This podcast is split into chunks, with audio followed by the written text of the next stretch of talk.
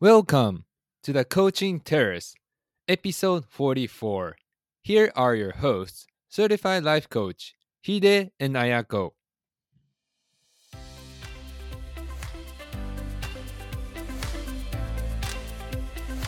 皆さんこんにちは。ライフコーチのヒデとアヤコが毎週月曜日にお送りするコーチングテラス。人生の舵を取る旅に出たあなたの毎日は順風満帆の日もあれば嵐の日もあるでしょう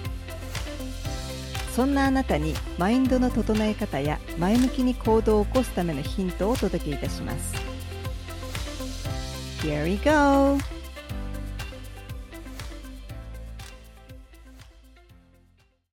皆さんこんにちは。こんにちはいや、あやこさん久しぶりですね。お会いするのも。23週間ぶりですね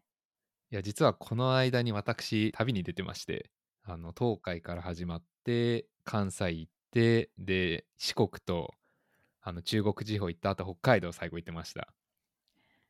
ヒデさんが前旅に行ったのってヨーロッパ行ったのが夏だからもう半年ぶりぐらそいうですね。ですね久々の長期旅になったんですけど、で、まあ、一応行く前提として、あの、前、以前のエピソードでお話ししたと思うんですけど、アメリカに就職を決めたいっていうのがあって、で、ほぼほぼ決まりかけてた前提で、その、行ってたんですね。日本の旅に。もうほぼ決まるしと思ってて。ただ、すごい残念なことに、今年、私が狙ってたビザの倍率が10倍ぐらいらしくて、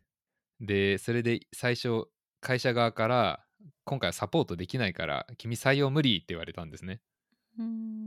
はい。で、それで、いやいやいや、まあまあ、そうは言ってもっていう形でメールもい、もう一プッシュのメール送ったんですね。ええあの、何年でも待つから考え直してくれませんかって。うんでもそしたら、あの、サイレントお祈りというか、あのメール返ってこなくて、2、3週間ぐらい。あ、もうこれ無理なやつだなっていう。うーんはい。で、まあ、前回も少し似たような状況っていうか、アメリカ行くチャンスがあって、アプライしようとしたんですけれど、結果ダメだったんですけど、条件とかが合わなくて。で、その時はもうほんとすごい落ち込んだっていうか、結構ダメージきつかったんですけれど、まあ、今回結構しれっとできたっていうか、まあ仕方ないなっていうか、いうぐらいに捉えられたんですけれど、なんかそれがコーチングが生きたっていうか、じゃあ仮に、あの、アメリカもし行けなかったとしたら、まあそのビザの問題とかでどうしたらいいだろうかっっていう問いを途中から考え始めてでそれで、まあ、今回の旅もそうですけれど結構いろんな人にもう本当この1ヶ月何十人っていう単位に会ってたんですね。いろいろ話を聞いて。でそれで、まあ、どういう選択肢があるかっていうのをすごい模索を続けてたんですけれど、まあ、おかげさまで自分の中で結構やりたいこととか、まあ、何をこうライスワークにしてで、まあ、こういうライフワークとしてのコーチングをどう進めていくかみたいなところとか、どこに住もうかみたいなところを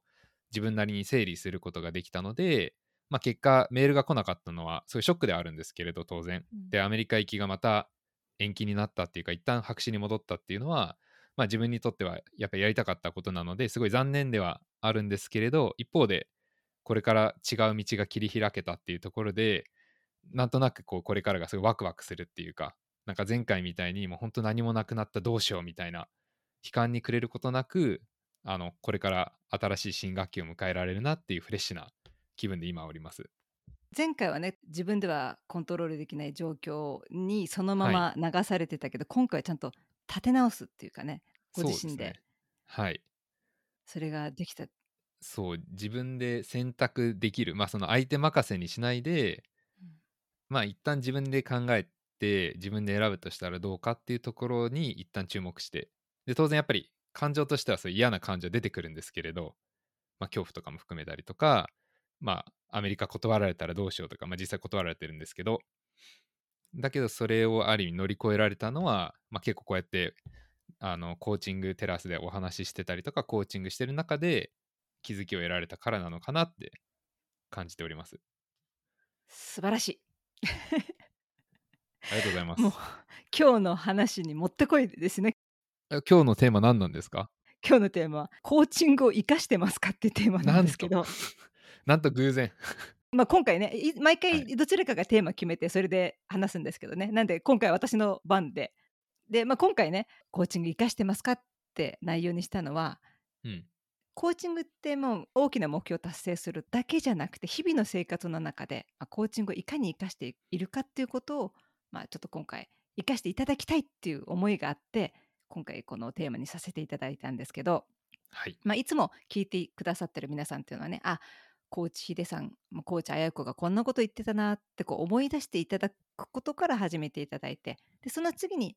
ご自身の実生活の中で生かせるものは生かしていただきたいと思ってるんですけど、うん。まあ、最近気づいたことがあるんですけど私の周りにもコーチングを学びたいとか身につけたいっていう方もすごく増えてますしうん。で、うんコーチングに関する本とか、まあ、オンラインの講座とか、まあ、YouTube とか SNS もまあ盛んになってきてるんですけどねそうですね。こう学んで終わりとか学んで満足それで止めちゃってる方が意外に多かったりするのではいはい。で私たちみたいにコーチングを仕事にしてるんだったら、ね、それ以上もっといろいろやらなきゃ実践しなきゃって、まあ、進んでやるんですけどうん。皆さんにとっては、まあまあ、コーチングを仕事にしてるわけではないので、まあ、そのものコーチングの存在を知っていただけるだけでこちらとしては嬉しいんですけどぜひもっともっとコーチングをのスキルをね使って、もっともっといろんなことにチャレンジしていただきたいなっていうのをおせっかいを承知で今回そのお話をさせていただきたいと思ってます。まあ、コーチングってあくまでも、まあ、ツール道具なんですよね。うん。で何でもそうなんですけどもっと最新式のが欲しいとかで情報とか知識集めにこう勤しんでで使うこと道具そのものを使うことを忘れちゃうってことを私たちしがちなんですね。うん。なので、まあ、すでにもうコーチング活かしてるよっていう方は活かしていただいてそうでない方はぜひインプットではなくてアウトプット使う方にもうちょっと意識を向けていただければと思ってます。今日はコーチング自体をどうやって実生活に生かしていくかっていうことなんですね。そうですね。もうあくまでもこちらのポッドキャストはコーチングテラスっていうことでコーチングを使うっていうことを に特化してますので、もうぜひね、皆さんにはそのコーチングについて、私たちももちろんそうですけれど、学ぶだけじゃなくて、それをご自身の日々の生活に落とし込んでもらうとこまでを届けたいというところですね。まずコーチヒデさん。はい。えーっと質問したいんですけど、コーチンはいはいグの資格を取ったらとか、もしくはコーチングの技術を知ったら、すべての悩みは解決できると思いますか？まあ、個人的には50-50だと思ってます。で、そのポジティブな50、できるっていうところで言うと、間違いなくコーチングについて学ぶことで得られる視座とか、あるいは視点というものがあると思うんですね。まあ、新しい。で、その誰しも何らかの気づきはコーチングを学ぶことで得られるとは断言できます。うん。ただそれを日常で活かせるかっていうと冒頭でも綾子さんがおっしゃってたんですけれど、まあ、そうはたやすくいかないだろうなっていうのが本音でしてというのも自分自身コーチとして活動していてコーチングを通じて学んだことを咀嚼するのに、まあ、結構な時間と経験を要するなって感じてることからなんですね。うんやっぱりこう学ぶのって最初は理論とか、まあ、本とか話聞いたりとか、まあ、あとはなんか対面でロールプレイとかあると思うんですけれどそういうの中心でやっぱり実社会で活かしてみるっていうとこまでなかなかたどり着かないと思うんですよね。なの、でそれを意識して日常生活を送っていく中で一個ずつ応用していくっていうか当てはめていくっていうプロセスがないとなかなかこうコーチングを生かしてっていう実社会にっていうところまで行き着くまでに時間がかかるのかなっていうのは思います。でもう一つがまあこの自分たちもそうなんですけどコーチヒデでそしてもしかしたらコーチアイコもそうなんですけれどもっともっと時間があるいは経験が経てばコーチングを通して学んだことを別の切り口だったりあるいは新しい視点を通じて新しい学びが得られてでそれが私たちプロコーチにまた新しい変化を生み出す気はしてるんですね。まあ、要はコーチっていうのがそのコーチングというのは完成形がなくて変化し続ける生き物のようなもんなんじゃないかなというふうには考えてます。はい、えーここで私から一言言わせていただくと、まあ、はい。インプットですね。はいはいインプットしたら、やっぱりすぐアウトプット、すぐ使ってください。もうこうんれが一番近道です。うん。もう学んだことはすぐに使う。はい。これだけがもう私が言いたいことで、やっぱり難しいと思うと使えなくなっちゃうんで、もうとにかく習ったら使ってみる。学んだらうん。使ってみる。実際に私もコーチング、うマイコーチから受けてるんですけど、コーチから学んだことはすぐ自分のクライアントさんにお伝えしたりとか、はい。すぐ例えば文章で書いたりとか、映画とか本とか、ま、そういうことで学んだこととか、感動したこととか、インスパイアされたことっていうのも、いつか機会があったらとか、もうちょっと自分がレベルアップしてから使おうっていうんじゃなくて、もうすぐ使う。もうとにかく出してみるっていうのをやるようにしたら、やっぱりどんどんどんどん自分も動けていくので、うん。学んだら使う。コーチングも、ああ、こんな考えがあるんだと思ったら、使ってみるっていううん。方に意識をぜひ向けていただきたいなと思ってます。うん。なんかそれこそ、あの、日本電産、今ナイデックっていう会社なんですけれど、会長がおしゃなお話ししてた3つの、その大事な要素として、会社としてのポリシーで、すぐやる、できるまでやる、とことんやるっていうのがあるんですけれど、ま、まずそれですね。もうすぐやろうっていう。そうですね。はい。ええ、もう一つ私がお伝えしたいことは、まあ、私たちって、How どうやってとか、どうしてもやり方さえ分かれば何でもできると思っちゃうんですけど、うん。まあ、やり方知るのは大切なんですけど、その前になぜっていう自分なりの理由っていうか納得できるものをししっかり見極めるっていうことが、これが全ての土台になってると思うので、まあ、ハウツーを学んでも行動が起こせないならば、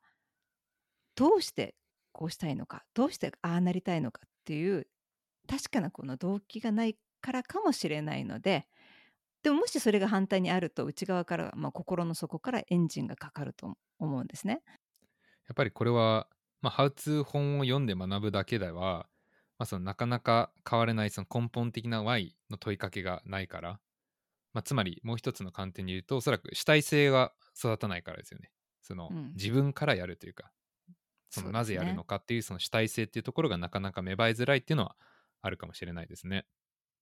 まあ、今ここまで聞いていただいたリスナーさんの中にはね、じゃあ実際コーチヒデと綾子はどうなのよと、ちょっと生かしてるの？ってこう聞きたくなるかもしれない、聞きたく。なってるかも上から目線でいっしれないんで。ぱいいてそうですね。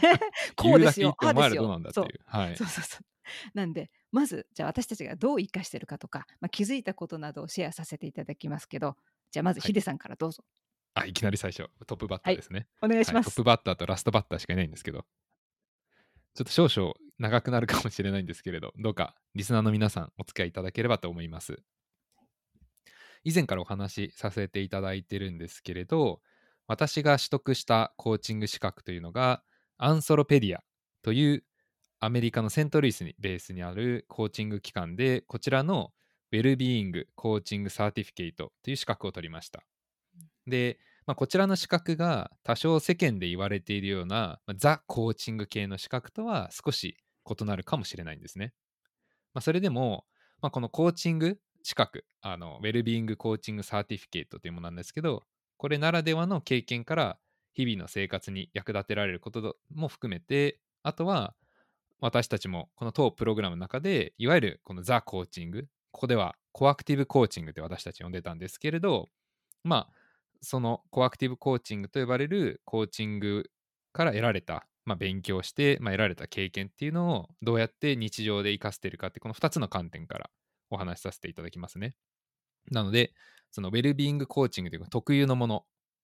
をどうやって活かしてるかっていうところと、あとそのコーチング、純粋なコーチングをどうやって日常に活かしてるかっていうこの2つの観点ですね。はい。で、まず、このプログラム独特なウェルビーイングの観点からの学びで言うと、圧倒的に体への意識が変わったと思うんですね。で、例えば食事についてなんですけれど、簡単なところで言うと、以前であれば、安く腹を満たすことが正義というふうに考えていて、まあ、要は、なんですかね、貧乏大学生みたいな発想が自分にあったんですけども、カロリー取れれば OK みたいな。とにかく安く。で、大体こう外食行くと、やっぱり高エネルギーで安いのって炭水化物なんですよね。そうですね。はい。だからそっちに逃げてたんですね。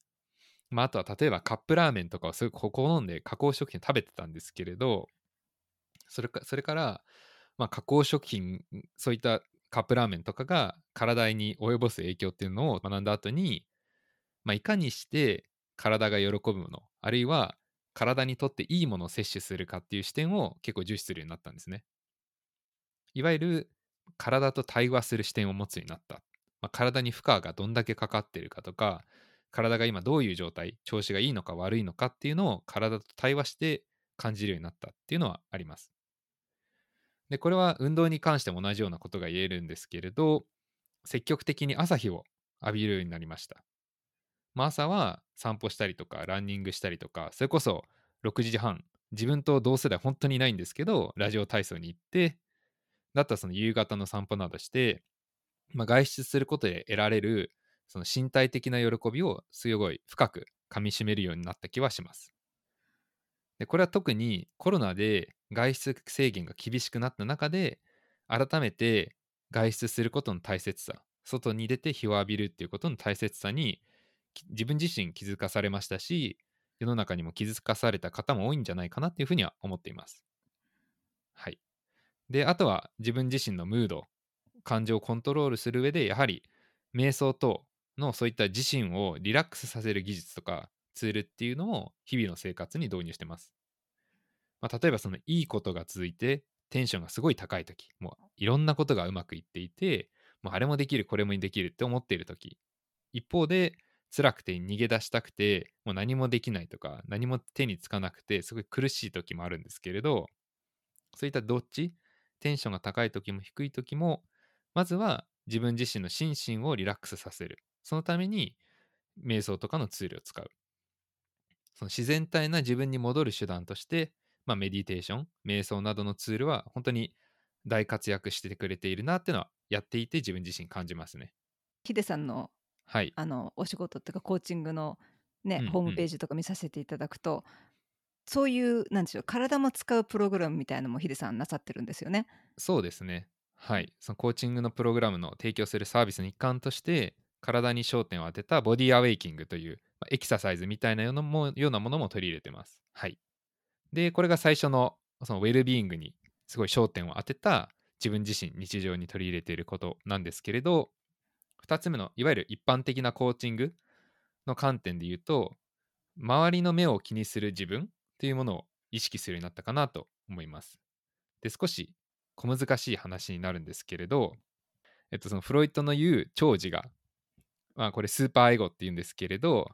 まあ、具体的にはそのご自身の家庭環境教育環境あるいはその社会の文化の中で培われたああしなさいこうしなさいっていうある意味社会的規範なものが各人にあるんですけれど、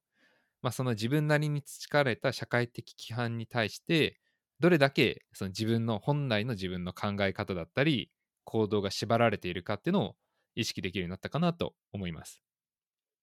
で、具体的に言うと、例えば、こんなことがしたい。具体例で言うと、踊りたいとか、料理がしたいとか、英語の勉強がしたいとか、いうふうに思ったとしても、心のどこかで、いや、あなたはそんなことすべきではない。もっとこうしなさいとか、それはしちゃダメっていう心の命令口調なる内なる声が聞こえる時ってありませんか？でもこれって実は実際に誰かがそう言っている場合ももちろんあるんですけれどどちらかというと自分自身の心の声がそれを生み出してるんですよね。そうですよね。今誰も言ってないで今言ってるのは自分だけですもんね語りかけてるのは。この頭の中で自分で支えてるんです。よやめなさいって。絶対無理ですとか。そのアホなことするなって。で無意識のうちにそういう声を聞いてしまってまあ確かに今自分がやるべきことじゃないよな。仕事があるしとか、家族の面倒見なきゃいけないしとか、もっと社会に貢献しなきゃとか、じゃあ今はやめとこうかなと考えて結局行動に移さないと。で、そんな無意識のうちに行動を止めてしまっている自分に気づくことで、あれ、いや、待てよ。これって、その自分の中で培われたこの内なる声が自分の行動にブレーキをかけようとしてるだけなんじゃないかなと、改めて本心を確認することができるようになってきたと思うんですね。でこれは最近になって身につけられたことになるんです。先ほどの話した別で、周りの目をあまり気にしなくなったというか、意識せずに済むようになったなっていうふうには思います。で具体的に言うと、もう嫌われてもいいやと。別に全員に好かれなくてもいいんだって思えるようになったし、でそう思えるようになったことで、ある意味胸が救われる思いがしてるんですね。でこれはエピソードの40で、ノーと言われる勇気を放送した後、まあ、私のとある知り合いに実際にノーと、まあ、拒否された経験がありまして、で、その直後はすごいものすごく葛藤があったんですね。あなんで拒否されるんだろう。やっぱり嫌われてんのかな。やっぱ自分じゃダメだったな。やっぱりこう出しゃばりすぎたんじゃないだろうか。もうそういったネガティブな考えがすごい頭をよぎりまして。そしたら、私の頭の中に住み着いてるんですけど、ミニアヤコさんが、ノーと言っても、相手にも事情があったのかもしれないわよ。しかも、それはあなたがコントロールできることではないの。それと別にその子にノーと言われたからといって、もう何もかもが終わったっていうことではないでしょ。他に応援してくれている人もいるし、味方でいてくれる人もたくさんいるはずでしょ。それはノーと言われた時は嫌な感情、不愉快な感情が芽生えて、それ悩まされるわよ。でも誰しもノーと言われるのは嫌なんだから。そこからどうするかが大事なんだよ。みたいな風にささやきが聞こえた気がしたんですね。で、おかげさまで、まあそのノーっていう葛藤はあったんですけれど、不快な感情、嫌な感情、嫌な考え方がすごい浮かんできたんですけれど、この no experience を乗り越えることができたなと思います。なので今では結構、まあもともとやっぱり心のどこかでみんなに好かれたいっていう、みんなにいい顔したいっていう気持ちあったんですけれど、いや別にみんなに好かれる必要ってないよね。むしろ、ノーって言われてるってことは、それはチャレンジした証なんだと本気で思えるようになってきた気はします。なんか、あやこさんはありますか？コーチングをやってて得られた気づきというか、どういうふうに生かせてますかね？私は、はい。そうですね、大きく分けて2つあって、うん。で1つ目は、コーチングとは何かこう問題が起こったりとか悩みがあったらするものじゃなくて、日々こうする、そういうのに関係なく日々するもんだなっていうことと、2つ目は、たとえ現状に満足してても、コーチングをすることでもっと素晴らしい人生経験ができるんじゃないかなって気づけたことなんですね。なるほど。それぞれ説明しますと、1つ目の、まあ、コーチングとは何か問題が起こったらとか悩みがあったらするものじゃなくて日々するものだっていうのは、まあ、家の掃はい。除と同じことで、こう毎日5分でも掃除するとただゴミ拾いだけでいいんですけどね部屋は綺麗なままなんですけど、まあ、もちろんそれでも日々ほこりは溜まってるまあそれでもいいんですよただこう一度にねす掃除しよう、まあ、半年に1回とか1年に1回掃除しようと思うともうどこから手をつけていいのか分かんないっていうのと同じにうん。頭の中も1年ぶりにちょっと自分を振り返ってみようとするとぐっちゃぐちゃになってるってことがあると思うんですね。はい。なので日々自分がどういう状態なのか何考えてるのかな何を感じているのかなっていうことを自分が知ることによって常に自分をこうニュートラルっていうかゴミうん。をこうどこにゴミがあるかとりあえずこのゴミ捨てとこうっていうことでニュートラルな状態に持っていくことができるのでその日々マインドをセットマインドセットを整えることによってもっともっとこう自分を深く知ることができてでその上で今の自分をこう未来の自分にこうバトンを渡せる状態に持っていけるっていうことなんじゃないかなと思いますね。もう常に清潔感を保っているような状態にそう。あのマッサージ屋さんにもね久しぶりに行くとまずゼロに戻すまでが大変じゃないですか。うん、こう 体を。痛みを戻してどこが原因なのかってたどり着くまでに時間かかっちゃうんで、うん。日々こうメンテナンスしてると、あ、自分ここが悪いんだなってすぐ直せる状態に修正できる状態に持っうていけるのん。で、日々こう自分の中であのセルフコーチングとかしていくといいんじゃないかなっていうことに気づけたことと、あともうはい。一つがたとえこう現状にねなあの満足しててもコーチングをすることによってさらにもっと素晴らしい人生経験ができるっていうことなんですね。うん。これよくそのカウンセリングとかやって聞くと「いや悩みないですよ」だからいりませんよっていらっしゃる方ももちろんいらっしゃるんですけどはい。だからこそ必要なんですと私は言いたいんですよ。もう今満足してる。からこそ。もうそれオッケー。でも、うん。ここで十分に幸せだと思っててし思ってたとしても、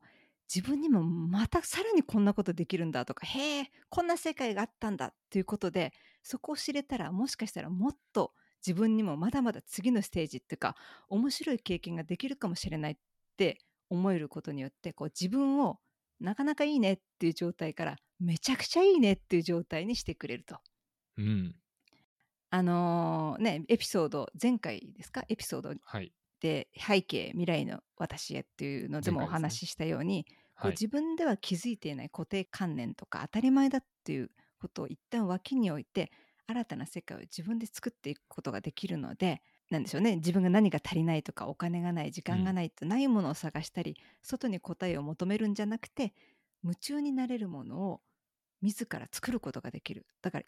いい状態からさらにいい状態をうん。こう作っていけるっていう自分をコントロールできる状態に持っていけるっていうことなんで、まあ、そこに気づけたことが良かったかなと思ってますね。いやー、2つとも大きな学びですね、すごい。大きいです。はい。なんか2つ目のところは、ソクラテスの言う無知の知に通ずるところがあるなと感じまして、その私たちの人生って、そのおそらく完成形がないって思うんですね。なので、今の人生でもいいやって、まあ確かに満足することはできるはできるんですけれど、ただ実際は人生に終わりがないっていう完成形がないんで、そういうことを言うと常に変化し続けるというか、だか終わりがない。なので変化し続けるだろうし、一方で変化させることもできる。なのでさっきおっしゃっていた、まあまあいいっていう状態から、なかなかいいっていう状態から、もうめちゃくちゃいいね、もっといいねっていう状態に持っていけるのは、その終わりがないっていうか。で、私たちはそれはその知らないことを知っている。つまり私たちが見たことのない世界が存在することを知っているから、完成形ってないっていう永遠に続くよねっていう。で、これはその仏教でも、その諸行無常、すなわち、世のすべてのものは移り変わって、また生まれては消滅する運命を繰り返し、永遠に変わらないものはないというふうに説いているんですけれど、ここにやっぱりコーチングする意味もあると思うんですね。さっき愛子さんもおっしゃってましたけど、今満足している方にこそ受けていただきたいと。なぜならば、私たちの人生っていうのは、いつどこにいても開拓する余地がある。切り開けるんだっていう。で、そこに気づいてないから、その満足しているっていうふうに確かにおっしゃるかもしれないんですけれど、そのなかなかいい状態からもっと素晴らしいいい状態に持っていけるのは、やっぱりコーチングの力なんじゃないかなっていうふうには思いますね。そうですね。それを自分で持っていけるっていうのがいいですよね。いいですよね。主体性を持って。はい。どうですか？皆さんこの今日の話を聞いていやめちゃくちゃコーチング日常生活に生かしていきたくなりませんか？ね変わりますからね。ええ変わりますから。だからその自分を守る手段にも当然なりますし、うん、また自分の人生を切り開くっていうその攻撃的な面というか攻めの面もあるのでやっぱりこう自分の人生をより良いものにしていくさらに素晴らしいものにしていくっていうところでコーチングの考え方とか理論とかツールっていうのは人生に生きてくる気はしますね。ぜひ使っていただきたい。でコーチングを受けたいって方はぜひコーチヒデと綾子のコーチングを受けてみてくださいね。よろしくお願いします。よろしくお願いします。はい、ということで本日もお聞きくださりありがとうございました。ありがとうございました。それではいってらっしゃい。いってらっしゃい。本日のエピソードはいかがでしたでしょうか？コーチングテラスでツイッターをやっておりますので当エピソードに関するご感想ご意見および質問事項については「ハッシュタグコーチングテラス」でつぶやいてみてください取り上げてほしいテーマも随時募集しておりますありたい自分は自分で作る初めの一歩を踏み出そう See you next time!